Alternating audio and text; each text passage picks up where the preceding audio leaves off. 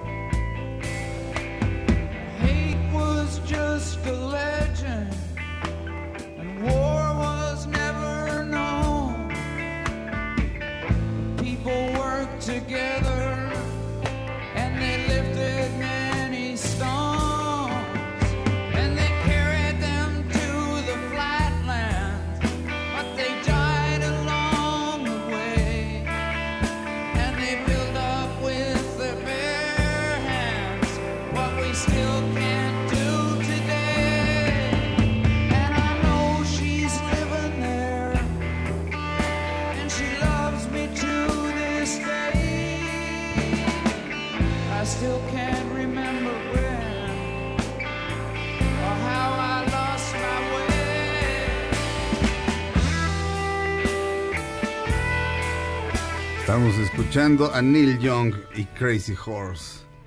Eh, el disco se llama Suma de, mil- de, de enero de 1962. La canción se llama Cortés the Killer. Eh, habla sobre Hernán Cortés. Pero, eh, lo que más me gusta es el final. pero al maestro, al maestro le gusta, digo, la- de, de la letra, ¿no? Al maestro le gusta. La introducción es larga, ya me, me fui dando cuenta. pero dice, llegó bailando en el agua, Cortés. Cor- ahí está, ahí está. Súbele, súbele. Cortés, Cortés. Oh, what a killer.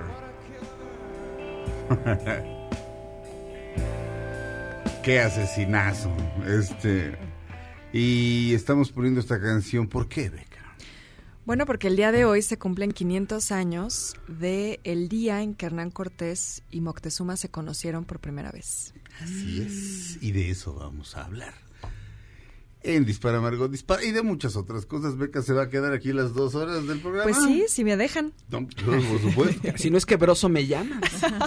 Si me llama broso me voy. Al llamado de Grosso o de Héctor de Moneo los mando a mingar. Exacto. A todos. No, por supuesto que no. No, no es cierto. Yo aquí. Regresamos a Dispara Margot Dispara a través de MBS Radio. Así es, eso ahí hace 500 años se vieron las caras. Moctezuma y Hernán Cortés. Y la importancia de eso es estremecedora. Regresamos a Dispara Margot Dispara a través de MBS Radio.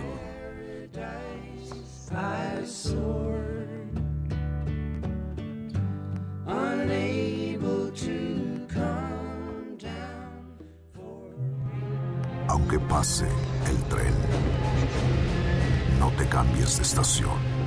Después de unos mensajes, regresará Margot.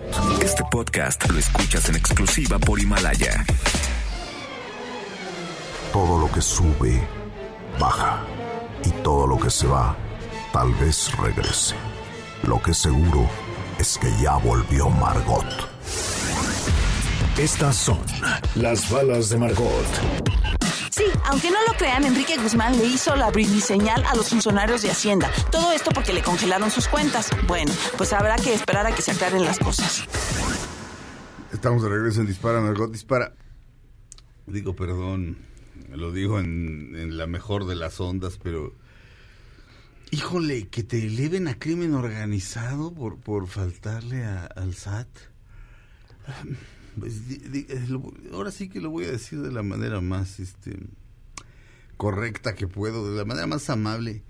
Me parece que es un error y me parece que es un exceso. O sea, alguien que no paga impuestos no es crimen organizado. O sea, pu- puede serlo, pero que te congelen tus cuentas, te, te quiten tu dinero, no te puedas ni defender y te encierren inmediatamente en cárcel preventiva. Híjole, me parece que es una medida que debiera revocarse y que debería haber busca- deberían buscar maneras este, de, de recaudar todos los impuestos posibles, por supuesto, pero siento que nada, siento que nada más es cargarnos la mano a la clase media. Y dice Enrique Una vez Guzmán más, que, lo- ajá. que lo peor es que nadie le notificó nada. Dice, en mi domicilio fiscal me tendrían que haber dicho, señor, se le van a congelar las cuentas por... No, nada más los que le avisaron fueron los del banco. Así se enteró. Sí, entonces, este, me- digo, me, me parece, me parece una idea, eh, por un lado demasiado severa y en segunda, insisto, siento que solamente van a agarrar a gente. O sea, haz de cuenta que alguien está, vive muy solo y de repente se demencia. Este, no sé si existe el verbo demenciar, pero mi psiquiatra lo usaba. Entonces alguien se vuelve loco y no paga. Y entonces, eh, SAS, va usted al bote, le congelamos sus cuentas, este, eh, le quitamos sus propiedades, porque eso también, este, ya, eh, creo que ya se puede hacer hasta donde sea, o por lo menos está a punto de ocurrir, o sea, tu casa ya no es tu casa porque no pagaste impuestos, ta, ta, ta. Vaya, creo que mm, en ese caso deberían ir caso por caso, pero en fin, en fin. Este, estamos de regreso, mi querido, eh, ¿no, ¿no hay un fondito por ahí? ¿O no lo oigo? Fondo, fondo. No, pero, pero va, pero bajito. Este, está aquí con nosotros Beca Duncan, de mi programa favorito, El Fuck You. No, ese no es. Ese no es. Siempre No. que viene, puras cosas Sí. pornográficas. Aquí nunca sé. decimos groserías, Beca. No Ajá, qué? sobre todo tú. Ajá, no Que te has vuelto la Ay, me Carmen da- Salinas Me güera. da pena a mí con Beca, pero no, Beca, cuando tú vienes se portan mejor, la verdad. No, no, no te preocupes. Si me oyeras hablar en mi casa no te daría tanta pena. Sí, yo, yo sí le he oído. Sí, se pone muy mal el asunto. Muy feo. Por cierto, Como este, taller mecánico ahí. Ándale. co- Con, pósters de señoritas con poca ropa. Este, sí, pero no son unos señores. Exacto, porque ella es Este, sí, Exacto. Beca tiene el calendario de los bomberos de Nueva York. Y pasa y les compro. hace, ¿no? Les hace apágame este fuego. Este, No, Solo déjate el casco. Exacto. bájate por el tubo. Exacto. Hazme tu, tu, tu- Oye, ese es buena, ese es, es un buen sketch, fíjate. Pues, en fin.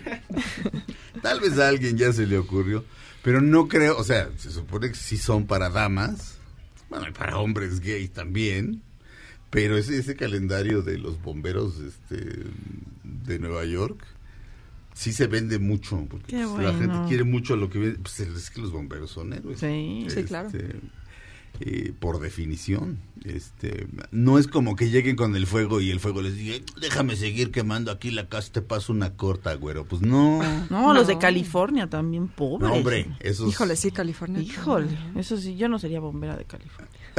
No, yo no. Aunque te paguen muy bien, porque les pagan muy bien y tienen muchas prestaciones y trabajan pues relativamente poco por el riesgo que tienen, Ah. ¿no? Descansan varios días a la semana. Pero no, yo no de California ni de broma. No, Porque con pues. un airecito te lleva la ráfaga. No, Sí, no, no, no. no, no, no. No, no, no. Bien, este, Beca, eh, entonces hoy eh, se vieron las caras por primera vez Moctezuma y Hernán Cortés. Ayer estaba releyendo este Cortés y Moctezuma, que es bueno, lo venden como un libro por separado, que así fue como yo lo leí, de Bernal Díaz, del Castillo, pero digamos que es un fragmento de su historia verdadera de la Nueva España, ¿no? Bernal, Bernal- Bernal Díaz del Castillo es el primer cronista de la ciudad, podríamos decirlo de algún Sí, modo. sí, pues es el que hace la crónica de, de la conquista, pero bueno, lo hace 30 años después de lo sucedido. Sí. Entonces también hay que tomar un poco su testimonio con pinzas, ¿no? Porque Ajá. pues si a ti te piden que narres algo que viviste hace 30 años, pues va a haber pues fragmentos muy idealizados, muy Sí. romantizados, ¿no? Y también Bernal es interesante porque hay quienes ponen en duda su existencia. No me Ah, sí. Porque claro. Bernal, digamos, no, o hasta hace poco, porque parece que sí ya encontraron un documento donde aparece su nombre, pero hasta hace muy poco tiempo, no, se, no había un registro, un documento donde, donde se viera su nombre como de otros eh, hombres que llegaron con Cortés, que sí aparecen en, en documentos. Velázquez de León, que es hasta una calle, fíjate, por ejemplo. Ajá, Sí, ajá. exacto. Y entonces había la idea de que tal vez Bernal podía ser un seudónimo de Hernán Cortés. Ajá, di- decían, eh, ¿verdad? Sí, Ah. y entonces que su crónica, pues sí, digo, se publica 30 años después, pero que realmente quien lo escribe es Hernán Cortés con un seudónimo. Porque Cortés sí sabe escribir. y Cortés es- escribe bien. Escribe bien. Si Sí. uno lee sus cartas de relación, eh, la verdad es que tiene buena pluma. Y estudió, estudió en la Universidad de Salamanca. Ajá. Y también hay cosas que cuenta Bernal que dices, bueno, este hombre que estaba escondido abajo de la mesa, o, o sea, como que cómo pudo haber ¿Cómo sabido, supo? ajá, todo lo que transcurrió, ¿no? Bueno, Bueno, eh, así, así varios periodistas de acá cuando hay, sacan libros. Bueno, bueno sí. y este, ¿cómo supo la conversación? Estaba ahí, ¿no? En el baño estaban platicando tales políticos. ¿Y usted cómo supo? Fíjate que, pero no, pero fíjate que ayer lo estaba releyendo. Y yo no he leído la, la, la, la historia verdadera completa. Leí ese, ese pequeño libro que es, eh, se llama Cortés, eh, ¿a quién me decía? Ah, Cortés y Moctezuma, que por cierto se- realmente se llama Cortés y Montezuma. Le ponen Moctezuma para que lo compres este, en México, para que no te dé rechazo. Pero todo el tiempo es Montezuma, como en el resto del mundo. En inglés es Montezuma. Este. em, pero. De entrada. Creo que es. Me parece que es un gran reportero. Sí. O sea, es un magnífico reportero, aunque haya, aunque lo haya escrito, como él mismo dice, yo era un mancebo en aquel momento, entonces no me acuerdo decir. De pronto te dice, entonces había, este, haz de cuenta, te está describiendo la plaza de Tlatelolco y toda la vendimia que se hacía. Y gente decía, había soldados que decían que, habían estado en, y mencionaba lugares eh, en Asia y en Europa, y decía, y ningún mercado había yo visto tan impresionante como el como el mercado que se hacía ahí en, en la plaza de, de Tlatelolco, que no dice Tlatelolco, sino, o sea, dice ¿Tlaltelolco? quizá? no Tlatelolco, Tlatelolco, o sea, algo, o sea, entiendes que, este, que es Tlatelolco, porque de, de repente dice Texcoco también lo escribe distinto, es muy chistoso. Texcuco, ¿no? Texcuco, Ponían. efectivamente, Bueno. Texcuco. Oye, e históricamente, ta- ahorita para el inglés tampoco son muy duchos, entonces también hablan rarísimo. Sí, bueno, a los españoles no se les da, Ah, creo, los sí, idiomas. Pero, pero el hombre todo el tiempo está escribiendo y, y escribe sobre lo que escribe. Y dice, y bueno, dejo de escribir de esto porque ya me harté, de- porque ya me harté y estoy seguro de que el lector también. Y de repente dice, bueno, ya voy a dejar de opinar y que hablen los hechos. Que eso deberían subrayárselo y enseñárselo a toda la gente que estudia periodismo. Sí, Porque- hay, hay una conciencia, ¿no? De, de que él tiene como su propia visión, de que tiene su, su subjetividad, ¿no? Pero él mismo te lo dice. Entonces voy a dejar que hablen los hechos, ya basta. Y- Pero de pronto no lo, no lo puede evitar, como con ciertos pasajes de los que seguiremos hablando. Estamos en Dispara Margot Dispara a través de BBS Radio y mm, hoy, eh, ya lo dijo Beca, hace 500 años se vieron por primera vez eh, Cortés y Moctezuma. Este, esto esto es como un chisme del TV Notas de entonces. Lo escribió un tlacuilo en un papel amate se llamaba el papel. No, aquí le dice amal. Este, al papel debe ser del mismo papel. ¿no? Yo supongo, sí. papel sí. de amal es el que dice dice dice Bernal Díaz del Castillo que, que usan. Regresamos a Dispara Margot Dispara a través de MBS Radio. Eh, está aquí Beca Duncan.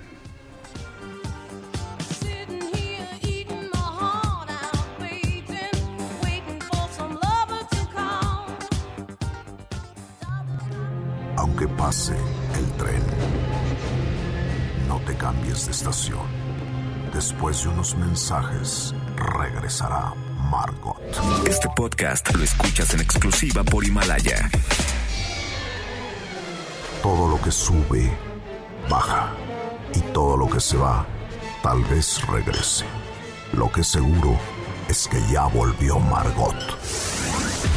Estas son las balas de Margot. El estado de salud de Matthew Perry preocupa a los fans de Friends. Se filtraron unas fotos del actor saliendo de un restaurante donde se veía muy demacrado. Estamos de regreso en Dispara Margot Dispara a través de MBS Radio. Hoy hace 500 años se vieron las caras por primera vez Hernán Cortés y el emperador. Eh, es el, es sí, el, sí, el Güey Tlatoani. el Tlatoani- ¿El qué? Güey Tlatoani. Güey Tlatoani, no le digas así. Sí Bueno, era pues, medio sí, güey. pues, pero- la verdad sí. Creo Sí. que se vio, se vio medio güey. Este, un poco sí. ah, A ver, espera, Bueno, no yo- están entendiendo. O sea, a ver, si él no se pone... eh, Fue para... Porque tenía, quería la paz y porque No, quería salvar claro, a todo el totalmente, mundo. totalmente. Porque hubiera sido una masacre, dijo abrazos y, y lo recibió así. No, a ver, es, no, Chamberlain. Es que no, tampoco se entendían. O sea, era, venían de, literal, de mundos muy distintos. O sea, tenemos que imaginarlo casi como, bueno, como, como yo me lo imaginaría, es como si hoy tuviéramos un contacto con aliens, ¿no? Exactamente. Sí, claro, Exactamente. Esa es, esa es la clave de que creo. Sí. Que- Creo que es muy fácil de, o sea, sí le abrió las puertas y todo, pero ¿qué haces? En ese momento ves todo lo que traen y traen unos láseres y tú traes flechas, así de, oye, pues no sé, creo que si También nos las formas eran distintas, ¿no? O sea, em, Claro. Moctezuma claro que sabía que Cortés estaba haciendo su camino para acá porque tenía una red de mensajeros Claro. inmensa, tenía muchos pueblos dominados y, y empezó a mandarle regalos, pero claro, los códigos eran totalmente distintos, ¿no? Cortés entiende esos regalos como una invitación a seguir, a conocerse, Claro. pero para Moctezuma es un poco como ten, o sea, ten Y vete. ¿no? O sea, como estas son nuestras riquezas, ahí están estos regalos, pero claro, les mandan plumas, porque Ajá. para, para los mexicas las plumas son, eh, pues, bienes muy preciados, pero los españoles quieren oro. Entonces como que regresan las plumas así de, no, ¿esto qué? No, yo no quiero esto. Y entonces... Claro, después se empiezan a dar cuenta los mexicas que, pues bueno, está bien, ellos quieren oro, que, que para los mexicas no No valía es, tanto, entonces pues tengan el oro y nosotros nos quedamos con nuestras plumas, ¿no? Sí. Pero su idea era un poco como darles cosas para que se fueran. Sí. Oh. Es, es muy interesante lo que dices de los de los códigos distintos. Cuando empieza el, eh, insisto que forma parte de, pero en serio, pídanlo así. Este tiene Cortés, eh, Cortés y Moctezuma de Bernal Díaz del Castillo. Es un librazo y se lo lee uno pues, en un día, este, en un, en un día con tiempo. Eh, tarda uno como en entrar al lenguaje. Sí. Eh, pero tarda uno, ¿qué? Dos páginas, luego ya estás, como el Quijote, ya está, como a las tres páginas, ya estás. Claro. Ya estás enfilado. Este, pero eh, el encuentro previo de los emisarios de Moctezuma con Cortés llegan con oro y, y- y Bernal da a entender que, y otra vez nos mandaron oro. Y dice, y, y eso me resultaba un poco confuso cuando lo leí porque le- le- le- llega uno de los emisarios de Cortés. Eh, creo que el, el cacique de, de Texcoco, de Tezuco, este, y le dice Malinche. Pero le dice a Cortés, le dice Sí. Malinche, este, eres, eres muy preciado y muy querido y Cortés, este, te admira, digo, perdón, y, y- y Moctezuma, y Montezuma, dice, y Moctezuma te admira mucho y, y- y te manda este oro, pero te aconseja que no vayas. Porque pues verás, hay un tiradero, o sea, son unos pretextos como, dices, mira, México no ha cambiado. Le decía, no, y es que eh, de pronto los caminos ya se empiezan a poner feos y creo que no tenemos como para darles de tragar y se- de esta clase Sí. de pretextos que el mexicano en vez de decir no vengas, este dice, no, es que fíjate que ayer mi Desde perro... entonces éramos Ya, así. ya éramos no así. sabíamos Está- decir que no. Sí, sí, Como pero que de- tratan de engatusarlo para que no vaya. Eh, ahora, Sí, y de elogiarlo un poco también, ¿no? Claro. Pensando que con elogios como que Pe- va a ser Sí. más pacífico el Pero me asunto. recuerda un poco como, como a la narrativa del Popol Vuh en el que los héroes tienen que engañar a alguien que es más poderoso. Yo creo que se dieron cuenta, te digo, o sea, es- oigan, estos tipos, pues, ve lo que traen, o sea, a lo mejor no les podemos hacer nada, entonces, pues a ver qué, Sí. qué recurso tenemos Pero, para que sa- se pero sabes vayan. que creo que también pasa mucho que pensamos siempre que los indígenas tenían miedo de los españoles por esto, ¿no? Pues traen espadas, traen caballos, o sea, imagínense, esto debió de haber parecido como una bestia, ¿no? Eh, pero también los españoles tenían miedo, o sea, ta- también, también pasaban hambre, pasaban frío, tenían miedo porque imagínense también para un español que viene de un contexto todavía medieval, ¿no? Sumamente católico. Estamos hablando de una Europa que la iglesia rige todos los aspectos de la vida, ¿no? Y de pronto llegas y ves hombres con eh, expansiones, con tatuajes, con incrustaciones de piedras en los dientes, con los cráneos este, Me deformados. estás describiendo una tribu urbana de la Ciudad de Ajá. México y no se vale. Unos emos. así. Hay- Ándale. Hay unos... Les debió de haber parecido como que estaban llegando a ver al diablo. Sí, Sí, claro. No, bueno, eh, eh, Bernal eh, habla de eh, eh, lugares donde se le hacen los sacrificios humanos a huichilobos, como le dice, que es huichilopostli, pero él dice huichilobos, Sí, no. huichilobos, eh, que es huichilopostli. Ah, Y bueno, sí es, sí es un lugar repugnante, este, está ahí en Tlatelolco. Y le acaban de sacar el corazón a un Ajá. montón de indios y se los cuelgan a, a- a la estatua o a la efigie de, de Huitzilopochtli. Los corazones están recién sacados. De hecho, Bernal ve cómo le sacan el corazón a alguien. Y este. Y entonces imagínate el hedor de eso. Y, la, y, y- y bueno, a mí me impresionó el calendario azteca cuando lo vi. O sea, el, la- el rostro de en medio. La cuatlicue, ¿no? La cuatlicue da, muy terror. impactante. Sí. sí. Y entonces, este, tanto Bernal como Hernán Cortés están convencidos de que el único Dios verdadero es, por supuesto, Jehová, Yahvé, este, el Sí, tam- Dios también vienen, vienen con esa carga de allá, ¿no? Ah. O sea, la, Claro. la conquista es también en muchos sentidos una conquista espiritual y religiosa más que Sí. militar, ¿no? Y eso, Sí. es, eso es una parte fundamental para el pensamiento europeo y para, para el, el pensamiento católico en general, ¿no? Pero ellos vienen arrastrando todo eso. Sí, por Y, supuesto. y justo, jus- ahora que mencionabas lo de los corazones, también pensemos en el Zompantli. Esto es algo que narra otro conquistador, Andrés de Tapia. Eh, pues imagínense llegar a ver dos torres hechas de cráneos. Claro, claro. Algunos Sí. de ellos, pues rostros, Sí. bueno, cabezas frescas, ¿no? Ah. No todos estaban ya completamente este, en los huesos. Sí debió de haber sido muy impactante. Y, y todo el camino, ¿no? A veces cosas eh, que hasta resultan graciosas, ¿no? Em, en, en la zona de, de la península de Yucatán, los mayas, por ejemplo, se embarraban achiote para que los moscos no les picaran. Claro. Pero entonces tú llegas y ves un cuate pintado de rojo. Usted huele a chote, mano. Ajá. Oh, bueno, sí, de verdad debió de haber sido un, un impacto muy fuerte. Claro, la diferencia es que los españoles tenían las herramientas para, para digamos, sublimar ese miedo y Claro. acabar con el monstruo que Pe- tenían enfrente. Pero, No tanto los españoles, con la ayuda de muchos Bueno, indígenas sí, claro, también, que también es una parte de la conquista que a veces se nos olvida. Pensamos siempre que hay... inconformes. Exactamente, Claro. pensamos en que los españoles son los malos y los indígenas son los, los buenos, pobrecitos, No, claro. inocentes. No, hubo un montón de indígenas que se sumaron y realmente fueron ellos quienes hicieron la conquista. eh, ¿Cómo, Tlaxcala, cómo- cómo se llama nuestro, his- nuestro historiador, este, el que, el que te cae bien, este, es- ay, Don Riata, ¿cuál? no, uno que nos sigue en, en internet, este, Ah, Arno Ah, Burkholder. sí, Arno. que di- dice que pues, sí, somos descendientes de los conquistados y los conquistadores, Por ¿no? De los vencedores y los vencidos. Pues Por ese es- supuesto. sí, Miguel León Portilla tenía pues esta, esta frase famosa que decía que, que no se nos olvide que la conquista la hicieron los indígenas y la independencia a los españoles. Wow. Además, claro. Vamos a un corte. Cuando regresemos hablaremos, si te parece bien, Beca, de la audacia de Cortés, porque... Híjole, regresamos a Dispara Margot Dispara a través de BBC Radio. En serio, eh, ese, esa primera mirada que cruzaron, o sea, volteamos, usted voltea a ver donde quiera que esté del país y esa mirada determinó todo. Regresamos a Dispara Margot Dispara a través de MBS Radio.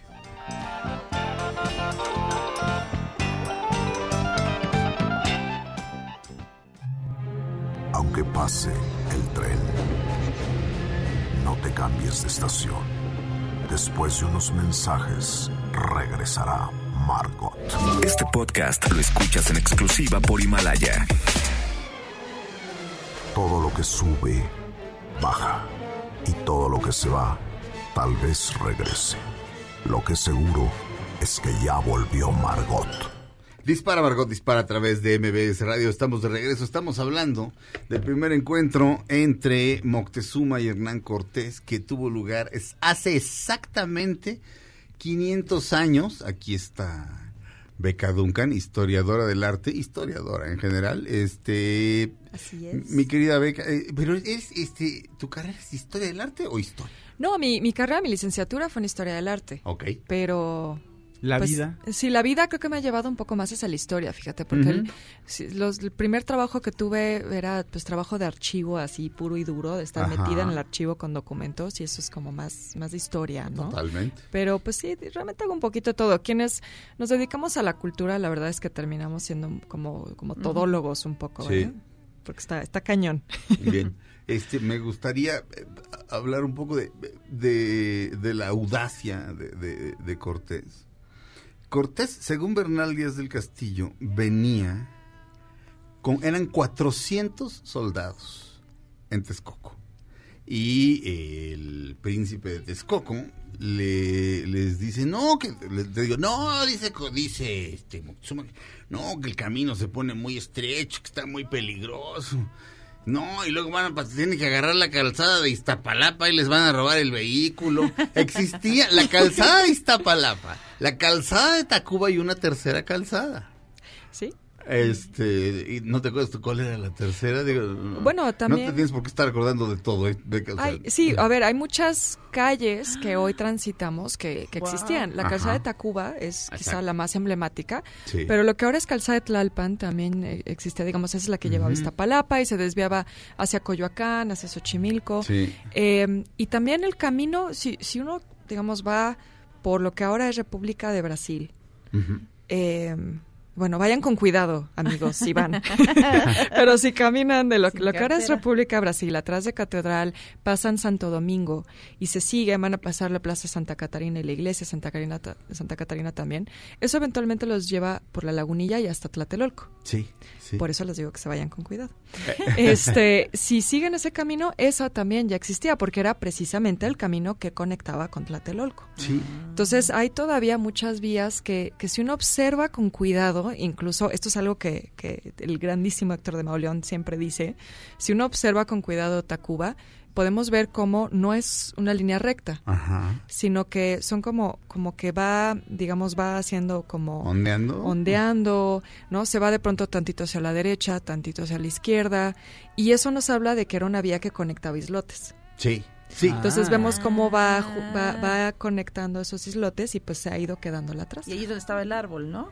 Sí, exactamente, por ahí estaba el árbol. Entonces esas vías todavía existen.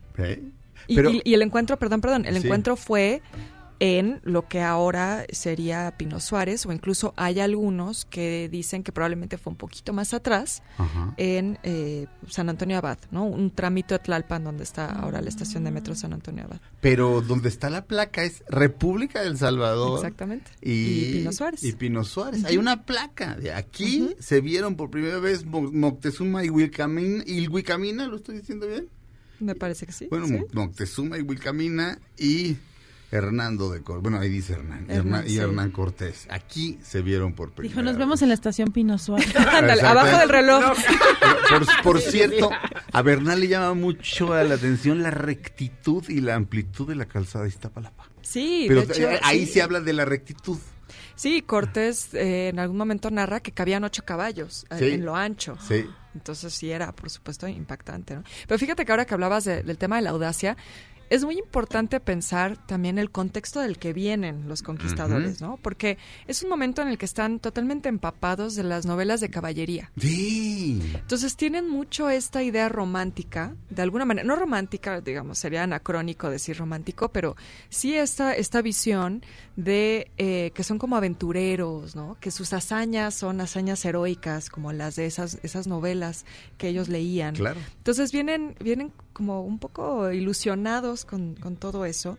Y también por otro lado lo que hay que considerar, por supuesto que fue audaz, ¿no? Digo, no cualquiera se avienta a, Ah, no, a- claro. a- a- a Ajá. aventarse ese tiro, ¿no?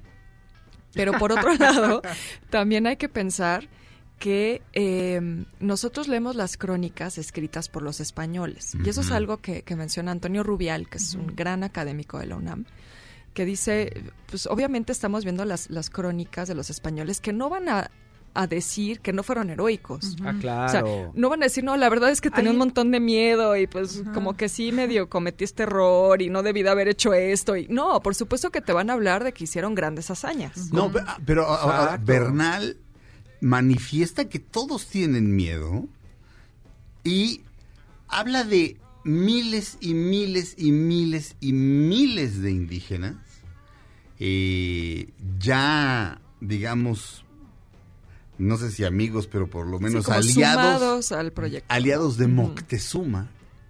Y ellos eran, no llegaban a 400 soldados. Entonces viene Cortés con 400, con 350 güeyes. Ok, hay unos caballos, ok, hay unas armas. Pero Sí, según eran 16 Bernal... caballos, ¿eh? Sí, sí Exacto, recuerdo. o sea, 16 caballos, unas cuantas armas.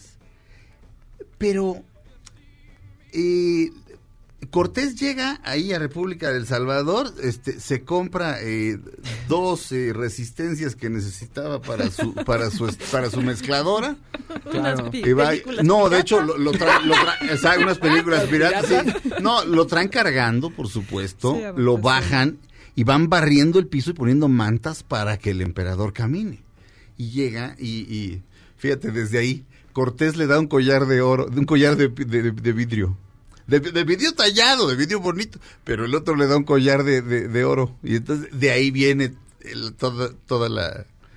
Todo el... Nos trajeron baratijas y les dábamos oro. Pero bueno, ahí... Se- Bueno, pero no es poca cosa. El vidrio no existía aquí. Pues No, de acuerdo, o sea, de te acuerdo. maravillabas, Imagínate ¿no? ver eso De por acuerdo. primera vez, ¿no? De acuerdo. dices, wow, es una... es- Pero, pero bueno, todos los pueblos eh, enemigos de los aztecas les dicen, los van a meter a la ciudad, no lleguen a México, así dice, dicen, dicen México, no lleguen a Tenochtitlan, no lleguen. Tenochtitlan, lo escribe distinto Bernal, por supuesto, no lleguen a Tenochtitlan, porque en lo Cortés los va a invitar y los va a matar. Y todo el mundo se lo dice, y Cortés llega, ve a, ve a Moctezuma, Moctezuma lo toma de la mano. A Moctezuma no lo podías voltear a ver a la cara, era un Pe- pe- insulto. Pero hay un, hay un momento también ahí de tensión, porque justo Moctezuma nadie lo podía ver al- a, los ojos.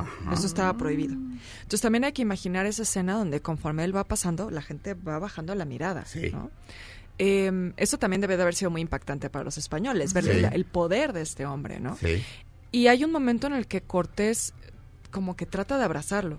O sea, cuando sale de Sí. este, no sé cómo se llama, pero está como litera o Ah, sí, Donde lo va vienen cargando. donde lo llevan cargando, Sí, este es- cuando sale, Cortés lo, lo trata de abrazar. Sí. Y por supuesto que hay una, una resistencia como de no, o sea, Ah. si no lo puedes ver a los ojos, pues mucho menos lo puedes Este no es el tocar. ¿no? protocolo. Sí.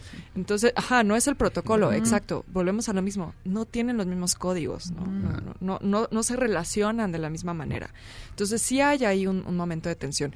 Y otro, otra cosa importante que, por supuesto, Bernal no menciona, pero es importante considerarlo en esto, y, y esto es algo que habla eh, la historiadora Camila Townsend. Si les interesa, tiene un libro maravilloso de la Malinche, es la única biografía de la Malinche. Ella dice, también hay que considerar el impacto que debió de de haber sido para Moctezuma que su interlocución sea con una mujer. Claro. Porque Cortés no habla náhuatl. No, ajá. Entonces, la idea de que no solo eh, ve a los ojos por primera vez a Cortés, sino que también va a tener que ver a los ojos una mujer que se le va a presentar eh, casi en un rol como iguales, Sí. ¿No? Porque Sí. ella es la que está, digamos, tomando un poco como un rol diplomático, podríamos decirlo, y eso tampoco es poca cosa, o sea, debió de haber sido un shock cultural para ambos lados en muchísimos sentidos. Sí. Eh, resumo antes de, de- de terminar la primera hora de Dispara Margot Dispara. La segunda vez que se ven, Cortés y Moctezuma, según Bernal, Díaz del Castillo, Cortés le suelta así de, ¿cómo has estado mi Mocte bien? Y tú, oye, tus dioses son unos dioses malditos y pervertidos y estúpidos. El único Dios verdadero es nuestro Dios y es uno solo. Y su Hijo, el Señor Jesucristo, murió, por eso tenemos estas cruces, porque representa que murió por nuestros pecados. Y la tercera vez están en Tlatelolco, en el templo de Tezcatlipoca, haciendo sacrificios humanos, así, ¡eh, otra cabeza, eh! Y llega y le dice, eres demasiado inteligente, Moctezuma, y demasiado sofisticado, como para cometer estas asquerosidades. Por cierto, este, comían carne humana, sí, según Bernal. Y este, y creo que ya está comprobado. Este, Hay, hay debate, ¿eh? Ok. Este, bueno, según Bernal, comían carne humana. Moctezuma Mm. nunca lo vio comer carne humana, pero a otros sí, a los sacerdotes. Este, y, y ahí, mientras hacen los sacrificios humanos, ante Tlatelolco lleno y de dos- desde donde se ven todos los dominios de esta ciudad que Bernal dice casas en el agua y, y en la tierra. O sea, dice eh, se refiere a una ciudad eh, italiana, no me acuerdo si es Venecia o Sí, Ve- Venecia es una referencia, pero ahora debe ser, pero, te pero- digo que- pero dice qué es lo Vene- que él narra. dice yo vi. Venecia y- ah, no o dice quienes habían visto Venecia decían que que Tenochtitlán era más grande y ahí Cortés le suelta Sí, la, ¿Qué? la- la frase, perdón, perdón. Ajá. Nos quedamos admirados y decíamos que parecían las cosas de encantamiento que cuentan en el libro de Amadís. Amadís O sea, es, es un, un- un libro de un caballería libro- ajá, exactamente. Entonces hay muchas referencias también a, Sí. a las ciudades de, esos, de esas Sí. novelas, ¿no? Pero le dice Cortés, oye, este, entonces, yo te pido eh, que por favor aquí quitemos el, el, el- templito este de tu trinche Dios, este horrendo, y aquí vamos a hacer un templo para nuestro Dios con una cruz arriba. ¿Cómo la ves? Y Moctezuma pone cara de que, de que le molestó la idea, les pide que si por favor se van, pero no los mata en ese instante. Los pide que si por favor se van y se van y se queda él ahí. No, pues voy a tener que sacrificar otros 15 güeyes para expiar este pecado de haberte dejado venir. Pero lo pagaron otros. Y luego la siguiente vez van y lo arrestan entre cuatro. O sea, se lleva, se lleva a cinco güeyes y como siempre habían ido armados, pues Moctezuma no se sorprende, pero le dicen, te venimos a arrestar, entonces entrégate, aún no te siento. No, le dice, entrégate calladito. Entonces le dice, no, pues fíjate que no, pues no es lo propio. No, pues fíjate que sí. Como una plática como de cantinflas, porque además ahí estaba la Malinche y, y el otro que sabía, Aguilar, el otro. Aguilar. Exacto. Y, y, este... Y los No, de es que- Moctezuma. Eh, pues. Ah, La ahí, ahí, no sé, Bernal lo omite o están solos o los guaruras de Moctezuma este, son, se, se sienten amenazados, pero se lo, cor- este, Moctezuma decide ir por su propia mano y lo que le dice a la gente es, dice, mi Dios Huitzilopochtli me dice que me debo ir con ellos, es su consejo.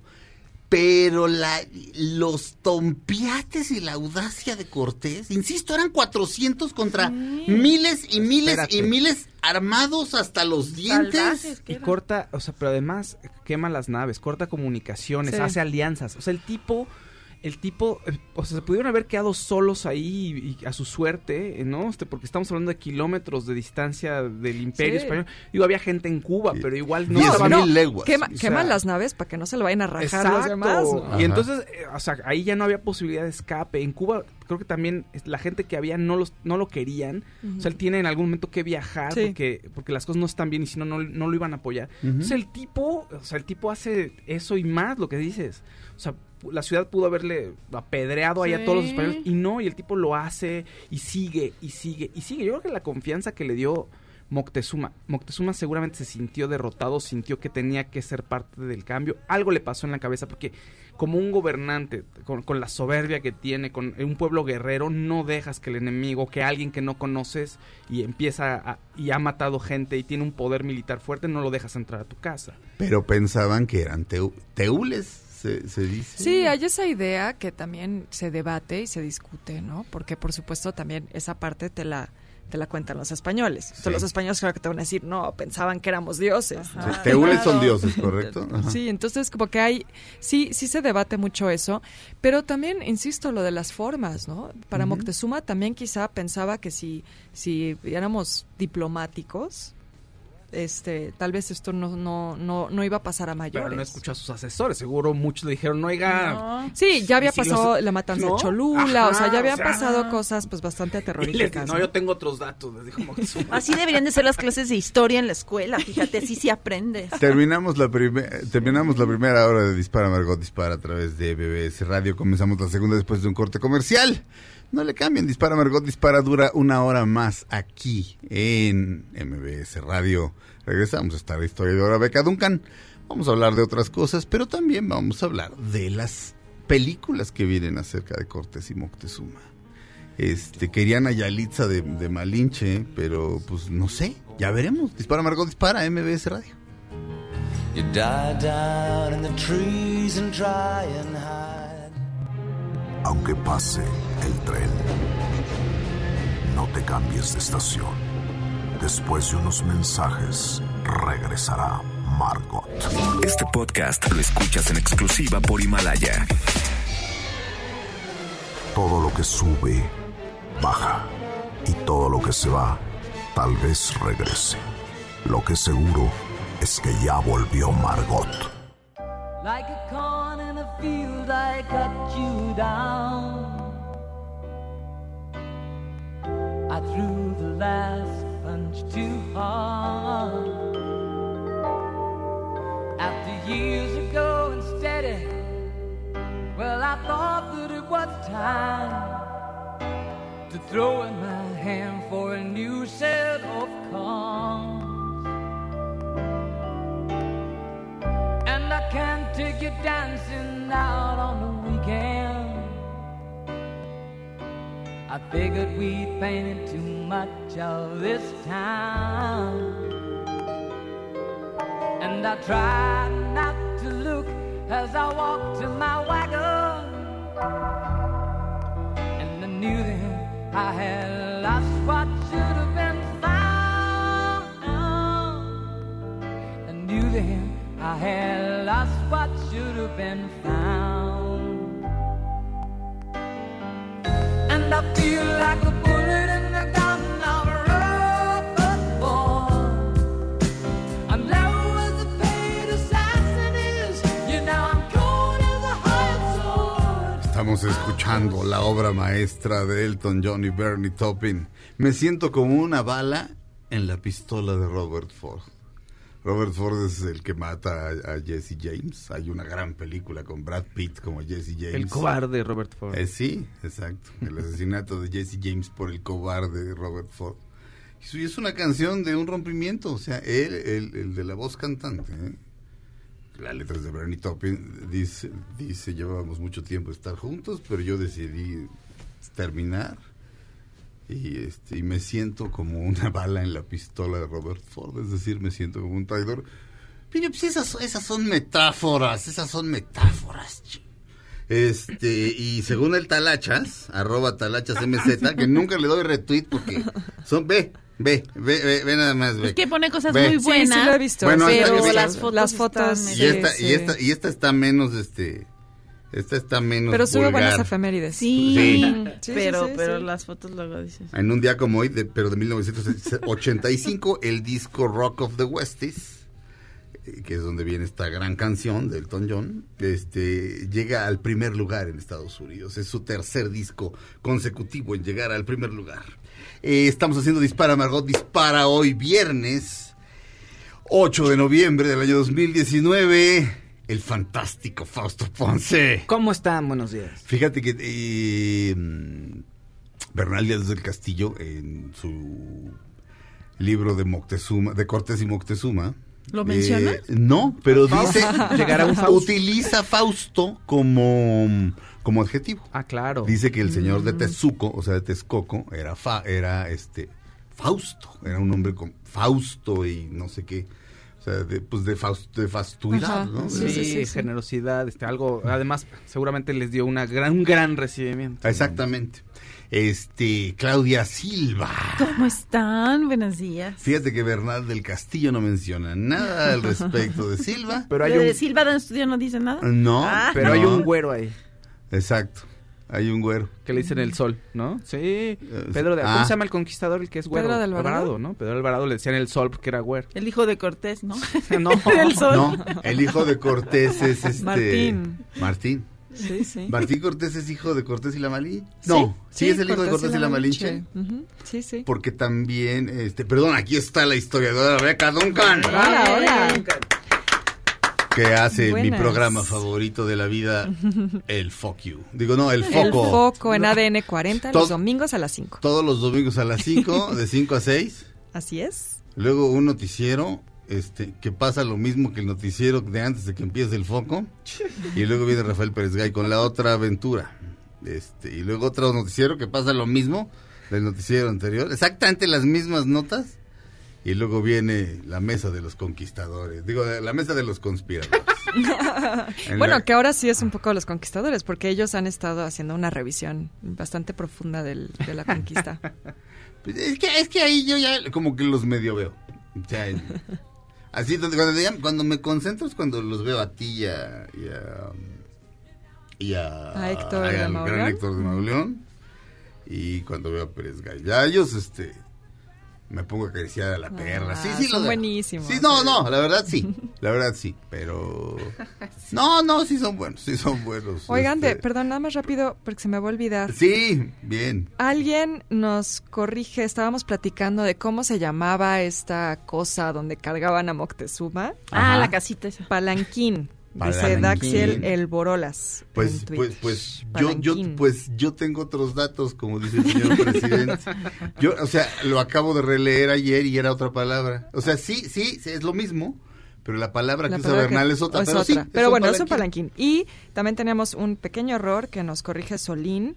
Moctezuma, el Moctezuma del que estábamos hablando es Moctezuma Xoyocotzin. Xoyocotzin, sí, ok, Y sí. Ilhuicamin era el anterior. Entonces Ok. ahí, ahí Ah. tuvimos una, Un un, pequeño Ah, error, un lapsus nosotros, Ok, eh, perdónenos. y el, el, el, el anterior es eh, Axayacatl. Sí, exactamente. Correcto. Ay, todo eso me lo aprendí en la escuela. Este, ¿Cómo por, le- por, por cierto, entre las cosas que venden ahí en el mercado, este, venden yenda de hombre.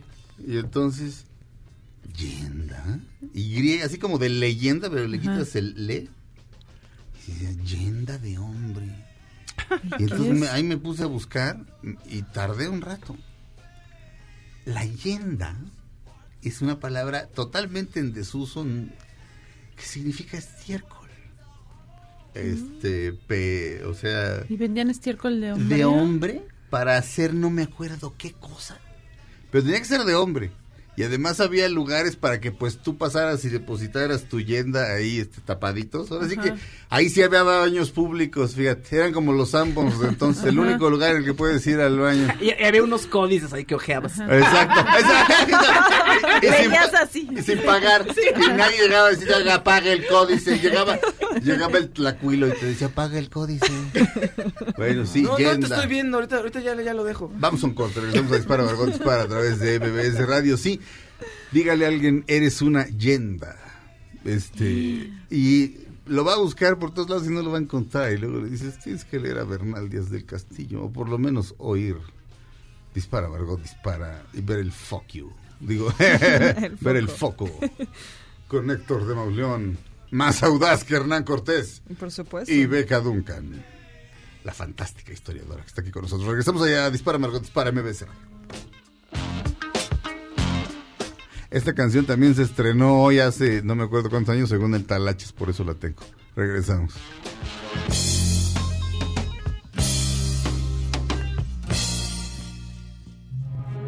Aunque pase el tren, no te cambies de estación.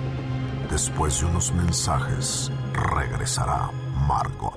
Este podcast lo escuchas en exclusiva por Himalaya. Todo lo que sube, baja. Y todo lo que se va, tal vez regrese. Lo que seguro es que ya volvió Margot. Estas son las balas de Margot. Confunden a Helen Mirren con la nueva novia de Keanu Reeves, a lo que contestó la actriz, conozco muy bien a Keanu, rodó una película con mi marido y es una persona adorable y cariñosa. Y le gustan las de la tercera edad. Estamos de regreso Dispara Margot, Dispara a través de MBS Radio, damas y caballeros. Fausto Ponce, ustedes lo quieren, ustedes lo aman, no entiendo por qué. Pues por muchas razones, fíjense. Pero, ¿sabes? Aquí no están amando mucho al director que se le ocurrió revivir a James Dean. Anton Ernst sí. de la película Finding Jack que dijo, pues mira, voy a revivir a James Dean y le voy a dar un rol importante en esta película de Vietnam. Fíjate. En- y está muy triste y desconcertado, Ah, fíjate. fíjate. Ah, Porque en redes sociales todo el mundo se le fue encima, Sí. Chris Evans se le fue encima, la hija de Robin Williams también este, le dijo que, bueno, su papá se murió y se protegió que se explotara la imagen de su padre por muchos años Sí. y que esto siente un mal precedente para el mundo de la actuación y del performance. Eh, performance entendido como Sí, todo el que sí, es un sí. performer, ¿no? el, Un desempeño, músico, el desempeño, el desempeño actoral, el Exacto. desempeño musical, el desempeño artístico en vivo se está refiriendo en ese. Exactamente. Además es como totalmente anacrónico, ¿no? Porque James Dean ni No siquiera estaba vivió, vivo, no, o sea, Ajá. tal vez si dijeras, bueno, es una película de su época claro. todavía, ¿no? Ajá, pero- Exactamente. En- entonces- James Dean es de la posguerra. Y dice el director, no fue un ardid publicitario para que la gente se enojara y para generar revuelo en redes. Pero realmente, o sea, que lo estaba haciendo con responsabilidad, según él, lo que quiera que eso signifique. Pero es muy, es raro revivir al actor, usar su imagen, alguien que ya se murió, en fin. Generó una gran conmoción en redes sociales y ahora el director no sabe ni dónde meterse. Pues que saque a James Dean y ya. Fíjate que este tipo de cosas, si la presión es mucha, en una de esas el proyecto se puede hasta, hasta caer, ¿eh? Es que depende. Es que ta- también yo, mi primera reacción fue de rechazo, pero el mundo es de los, el mundo es de los que son como Hernán Cortés, mi favor. O sea, el mundo es de los audaces. O sea, imagínate que le queda adorable. Me cuesta trabajo creerlo, pero imagínate que de veras es una joyita y que ves a James Dean como si estuviera ahí y salen las lágrimas. Ah, Este, a- a este, ¿tú has visto las, las tres películas? Sí, de hace Dean? mucho, sí, sí, sí. Bueno, Gi- Gigantes es, eh, pues, pues dos dos, pero James Dean es una, es una película acerca del dinero y este, al este del Edén, dirigida por Elia Kazan. Elia Kazan.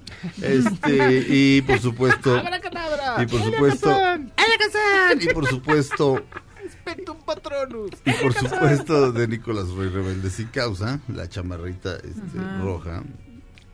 Fíjense, fí- fíjense que no sé si han visto Beca, Claudia, recientemente las películas de James Dean. Sigue siendo más guapo que el más guapo, Híjole, sí. pero su actuación está pasada de moda. A diferencia de Brando, Sí. que pa- parece que actuó ayer, James Dean está pasado. Este, este, este- este invento del método en el que se supone que te puedes provocar emociones. Bueno, sí, dale una patada este, con el dedo meñique a la cama y vamos a ver si no te provocas una emoción.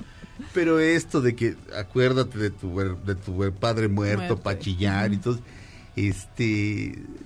Pero Marlon Brando te seguía, te tomaban clases con él mismo, ¿no? Sí, sí, sí, pero pues con Stella Adler, este, sobre todo era Stella Adler con, con- con Brando, si no me equivoco, y James, o James Dean era con Stella Adler y Lee Strasberg, no me acuerdo cuál, qué, qué- qué papel jugó en, en las, en las vidas de ambos. Pero Brando se, se ve vigente y James Dean es- es- es un- se ve un poquito viejita. Sí. la- Fíjate que yo, yo incluso a Sí, veces sí. me he preguntado si, si James Dean hubiera vivido tanto como Marlon Brando, si hubiera logrado la carrera que logró Brando. Creo que Brando realmente es un gran actor y James Dean no sé qué tanto se hubiera desgastado. Como que él era el guapo, quizá, no sé. Tal vez estoy diciendo No. algo horrible. Tú sabes más actuación, por ¿El supuesto, ¿no? Pero era como el, el guapo, ¿no? El carita. Rebelde. No sé qué tanto le hubiera durado No. un- una carrera más tiempo, porque Brando después lo ves en El Padrino. Hombre, vamos a ver. Pues es qué cosa, ¿no? Sí, bueno, nunca lo sabremos, Sí, sí. pero eh, James Dean era mejor actor que, le- que, que Brad Pitt. Y eso es mucho decir, porque Brad Pitt creo que es un gran actor. Sí, es muy bueno. Pero, pero James Dean era el físico, de- digo, no, no es que se parezcan, pero el nivel de guapura de, de Brad Pitt con el talento de Brando. O sea, de ahí a que, o sea, que, que- lo que pasa es que hay un director que se llama Mario Espinosa que dice que uno es invitado de su talento. O sea, si, no lo explotas, Claro. si te ganas un Oscar y luego dices, "Ah, ahora voy a hacer puras con la roca para obtener el barro y comprar piedra y fentanilo. No lo podemos saber, Sí. pero no, el talento está ahí. O sea, ¿cómo te diré? O sea, es, es como ver una película expresionista eh, hoy por hoy, ver Metrópolis. O sea, los actores hacen, hacen unos gestos gigantescos, Sí, sí. pero era el estilo. Entonces, ahora te da risa. Pero, digamos que tienes el ojo educado, o si, o si has estudiado actuación, sabes si está bien actuado o mal actuado. No, James- las actuaciones de James Dean son geniales, solamente digo que envejeció, envejeció el estilo. El estilo. Pero si él se hubiera podido adaptar, pero no, pues le, le gustaba. Síganse echando sus arrancones, jóvenes. Síganse echando sus arrancones. Ahí en Río Churubusco. Ándele. Felicidades. De rápidos y furiosos. Síganle de rápidos y furiosos. Ándele. Así se murió James Dean. Regresamos a disparar. Un, un saludo al güero Franco que este durante un, durante mucho tiempo quería ser James Dean, pero no lo ocultaba. José- ¿Cómo se llama el güero Franco? Sí, sí, sí. ¿José Luis? No, No, ahorita ah. te digo, no, no. El no. güero Franco de los güeros. Sí, el este, que estaba casado con eh, la hermana de Suria Vega. eh, estaba. Estaba, sí. Bueno, bueno. estaba. La primera vez que yo lo vi, traía la chamarra roja, estaba parado exactamente igual que Brando y fumando afuera de su propio restaurante de mariscos, Ujú. porque él es de Tepic, como el rebozo de seda de la negra. Luis Ernesto. Luis Ah. Ernesto Franco, gran tipo. Los Ramones Y le- también. Sí, claro. Na- nada más que el güero Franco sí se parecía. O sea, yo, lo, yo lo vi y dije, eso no es casual. Le digo, oye, este, ¿me recuerdas a, me, me recuerdas a un actor? Me dice, ¿a James Dean? Y le digo, por supuesto. Pero incluso hasta se me ocurrió Si hubieras dicho ¿no? que no tuviera nada que ver. No, no, no, no. No, Adrián pero- Uribe. Pero, pero, pero se lo tenía, mira, estudiado, el gesto así un poquito sufrido, la manera de agarrar el cigarro, la ropa. Ay, qué Lo lindo. cual me hace, pare- o sea, lo cual simplemente me, me hace adorarlo más y como actor también, o sea. No sé, Saludos Sergio, al güero ¿por Franco. qué? Y se Exacto, agarraban, ¿no? sí, sí, casi, casi, pero sí, un saludo al güero Franco.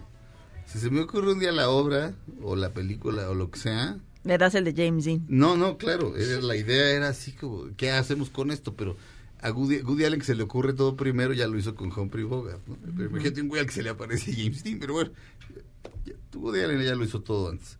Regresamos a Dispara, Margot Dispara a través de MBS Radio.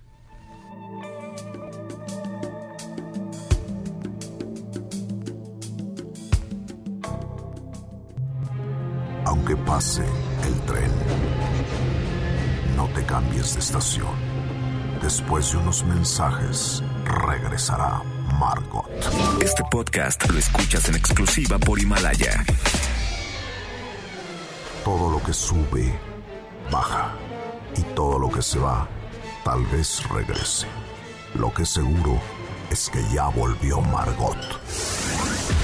Estas son las balas de Margot.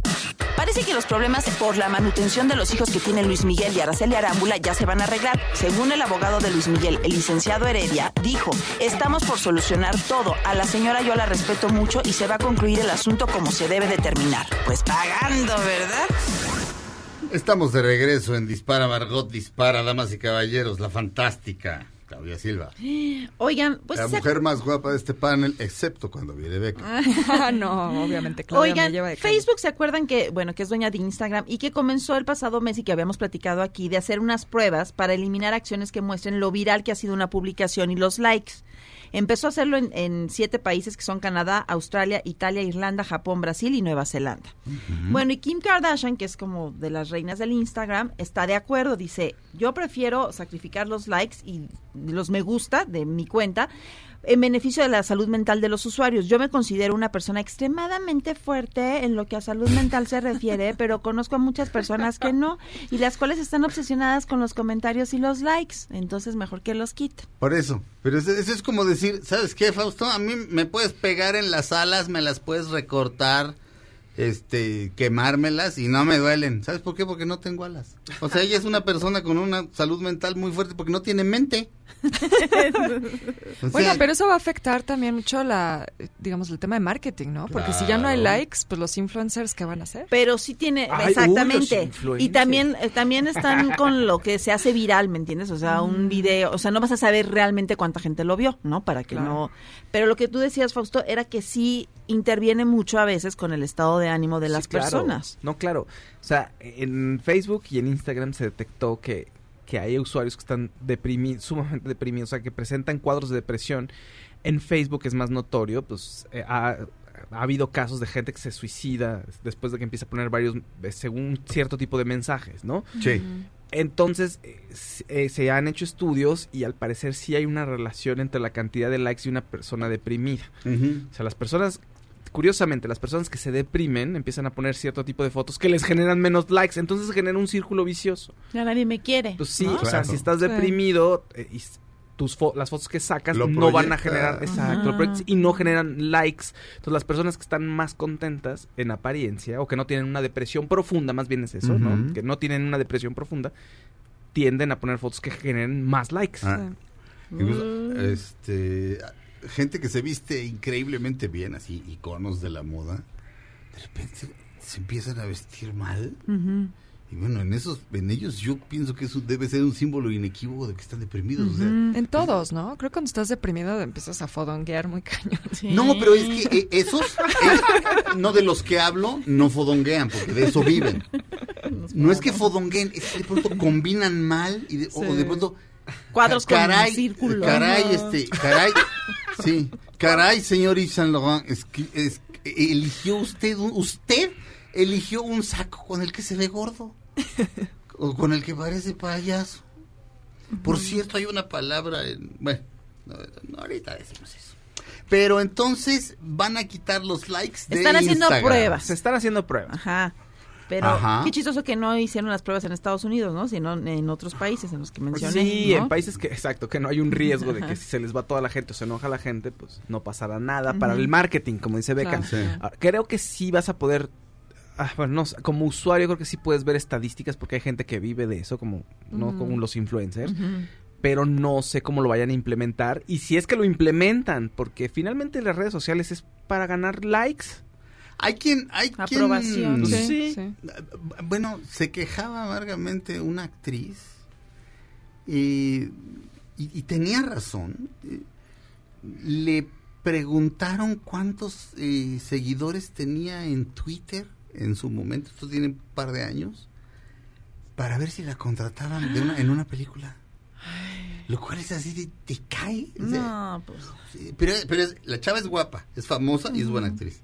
Pero ¿no? ¿cuántos likes tienes en Twitter?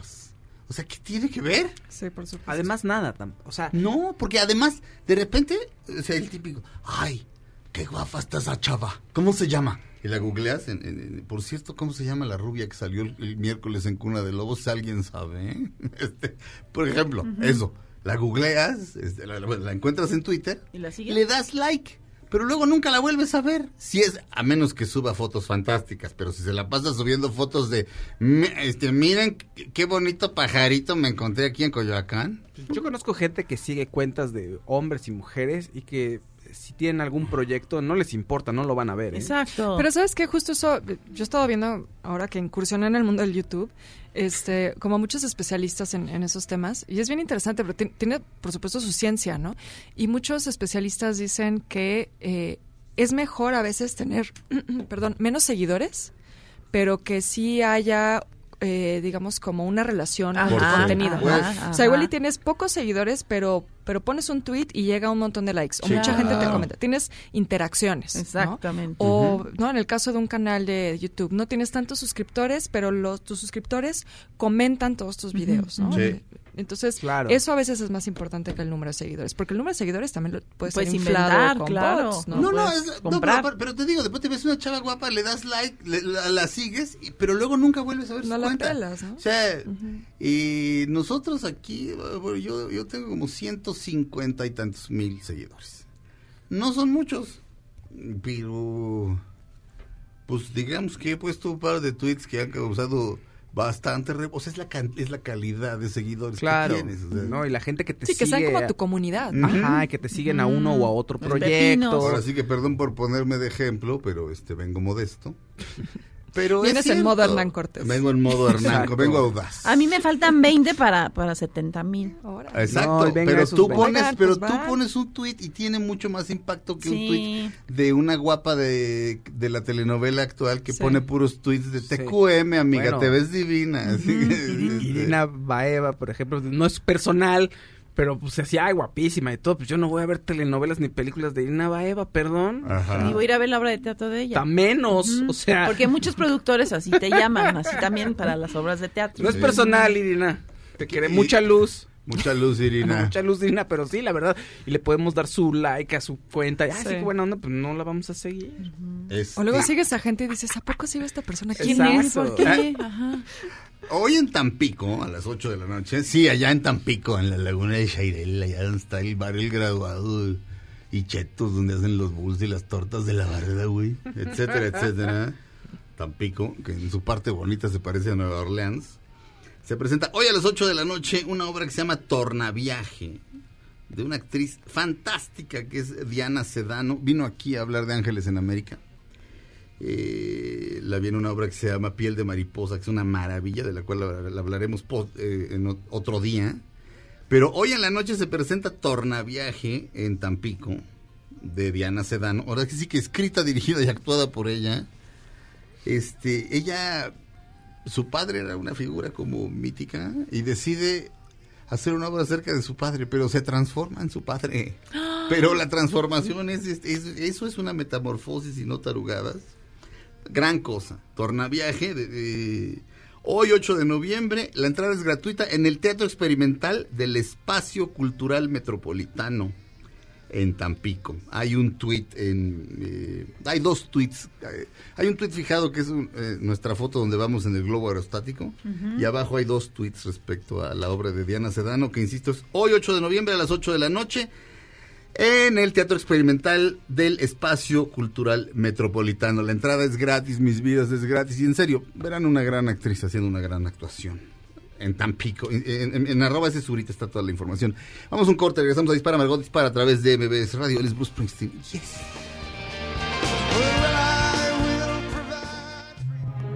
Aunque pase el tren, no te cambies de estación. Después de unos mensajes, regresará Margot. Este podcast lo escuchas en exclusiva por Himalaya. Todo lo que sube, baja. Y todo lo que se va, tal vez regrese. Lo que seguro es que ya volvió Margot. Dispara Margot Dispara a través de MBS Radio. Estamos de regreso. Mi querido Faust, me acaba de llegar un... En, en- en serio, eh, bueno, no, ayer me llegó un email de amazon.com.mx que dice, haz realidad sus deseos. Le di un clic y bueno, viene Navidad, mi querido Faust, y tú ya tienes un hijo y entonces hay una página, bueno, hay un- una sección especial en Amazon ahorita, eh, en la sección de niños, y dice lista de juguetes y vienen fotos de diferentes niños y dice recién nacido a 24 meses, que ahí le tendrías que dar clic tú. Ajá, Para ajá. comprar regalos a Gabriel, de 2 a 4 años, de 4 a 5, de 6 a 8, de 8 a 11 y de 12 años y más. Este, mm, pero Amazon te ayuda a comprar los juguetes No. de Gabriel. A ver, vamos, a- Gabrielín. vamos- vamos a darle aquí clic a ver. Tu primera Navidad, mijo. Sí, tarjeta. Ay. Fisher Price, bañera en forma de ballena azul. Ay, chiquitín. Ahora, este, para que no te Ahora sí te lo vamos que- a bañar. Eh, pero mira, últimamente eh, hay, hay tanto fraude y tanta bronca que aconsejamos, eh, bueno, obviamente si su tarjeta no tiene problema, adelante, pero, pero Amazon Cash. Sí, Amazon claro, Cash. está muy bueno. Básicamente descargas una app y ahí hay un código. Te- bueno, te registras, Te registras en Amazon. en Amazon. Ajá. Se pueden registrar en Amazon y ahí Amazon les da un código de barras. Ajá. Entonces, cuando ustedes lo pueden imprimir a- en su computadora, si, se meten a Amazon en su computadora, amazon.com.mx, eh, a través de su compu, el, en ver código de barras, ahí ustedes lo pueden imprimir. O si. Por el teléfono, Es- si descargas la app. exactamente, si descargas la app a través de su teléfono y con ese código de barras, ustedes llegan a- al lugar de. Oxxo, farmacias del ahorro, Exacto. 7-Eleven, etcétera. Y, Y, ahí... oiga, escaneé mi código porque quiero ponerle tanto dinero a mi, a mi saldo, ¿no? Y es, es lo más efectivo por dos razones. Este, no te pasas de dinero, no porque hay veces que uno se Sí. emociona. Te puedes poner un límite y se, o sea, no tiene, o sea, seguro lo compras porque el dinero ya está ahí. Exacto. Este, no hay de, no, caballero, No pasó su ¿no? tarjeta. Sí. Ya me, ya me Exacto. metieron un gol, algo. ¿no? Exactamente. Amazon, recuerden, Amazon Cash ya existe. Fantástico. Este, re- re- para cerrar lo de Cortés y Moctezuma que se vieron por primera vez hoy hace 500 años, viene la serie. Este, ¿están bien asesorados desde tu punto de vista como historiadora, Beca, en la serie de, no, de el- Azteca? Sí, el esfuerzo que ha hecho Azteca con esa serie es maravilloso. Eh, el asesor es César Moeno, Ajá. que es un historiador con mucha experiencia, estuvo años en el INA, entonces el- la asesoría histórica por supuesto que está bien hecha, la dirección de arte también eh, es de, de Jorge Caballero, entonces creo que Muy bien, eh, muy bien. sabemos que va a estar bien hecha. Y- Perdón, Jorge Eugenio. Perdón, El, Eugenio, gan- el gana- sí, sí, el sí, ganador del Oscar. Perdóname, perdóname. Sí, es que yo, entendí, el te- o sea, lo dijiste, te entendí. Sí, Pero sí, el- perdón, fue un lapsus, fue un no, lapsus. Eugenio Caballero es un fuera de serie. Sí, y entonces pues está, está bien hecha. Y también lo que a mí me parece bien interesante desde el punto de vista de una serie histórica es que cada capítulo va a estar contado desde la mirada de un personaje. ¡Wow! Entonces, la serie se llama Hernán, pero no solo vamos a ver el punto de vista de Hernán Cortés, sino que va a haber un capítulo desde la mirada de la Malinche, de Moctezuma, de los tlaxcaltecas. Ah, Entonces, creo que eso es maravilloso porque justo nos da un panorama, un poco lo que estábamos platicando antes, de que pues las crónicas de los españoles vienen con el sesgo europeo. O sea, aquí vas a ver una visión muchísimo más completa. Y eh, es... eh, Oscar sí, Jaenada. Oscar Jaenada es, Pero- es, es Cortés. Exacto, aquí nada más rápido, ah, va a haber otra serie para el año que viene de Amazon. Ajá. Y creo que Eugenio Caballero es para la otra serie, no sé si para esta. Ah, ok. No estoy seguro, habría que Puede ser confusión mía. Pero sé, sé que, que Eugenio sí, para la, de eh, para la de Spielberg, que es donde está Javier Bardem también involucrado, va a estar ahí. Ese serie Ah, pues, también, eh, ¿verdad? bueno. Ah, ahorita, puede ser confusión mía, sí. Bueno, se nos acaba el tiempo, no podemos, este... Ahorita lo rectificamos todo y nos, nos, nos manda a preguntar eh, Marta de los libros que hemos mencionado el día de hoy. Ahorita publico un tweet en arroba dispara Margot con las fotos de los tres libros y los títulos y este y gracias a mi queridísima Leti Gómez. Te adoro Leticia. Este eres mi madre teatral. Esto fue Dispara Margot, Dispara Felipe Río con la producción del señor Marion Tiveros en los controles, eh, Itzel en los teléfonos, las asistencias médicas. Gracias a Sugar Deli que nos mandó unas galletas que dicen DMD, hashtag 10 años. Gracias. Este, gracias Claudia Silva. Besos a todos, buen fin de semana. Gracias Fausto Ponce. Gracias, buen fin. Beca Duncan, como siempre, un deleite, un placer. Muchas gracias. Y yo solo les recomiendo para celebrar esta, estos 500 años del encuentro Cortés y Moctezuma, vayan hoy al Zócalo a las 7 de la noche. Van a montar la ópera Motecuzoma y es completamente gratuita. Exacto, muy bien. Eh, yo me llamo Sergio Zurita, esto fue Dispara Margot Dispara, nos oímos el lunes, quédense con Pamela Cerdeira a gritar que ya es viernes, hasta el lunes. Ahora en un tórax vive alojada la bala que Margot disparó. Nos oímos mañana. Si un proyectil de plata no me traspasa el corazón. MBS Radio presentó Dispara Margot Dispara con Sergio Zurita, Fausto Ponce, Claudia Silva y Chaco Sao. En el entretenimiento. Estamos contigo. Este podcast lo escuchas en exclusiva por Himalaya. Si aún no lo haces, descarga la app para que no te pierdas ningún capítulo. Himalaya.com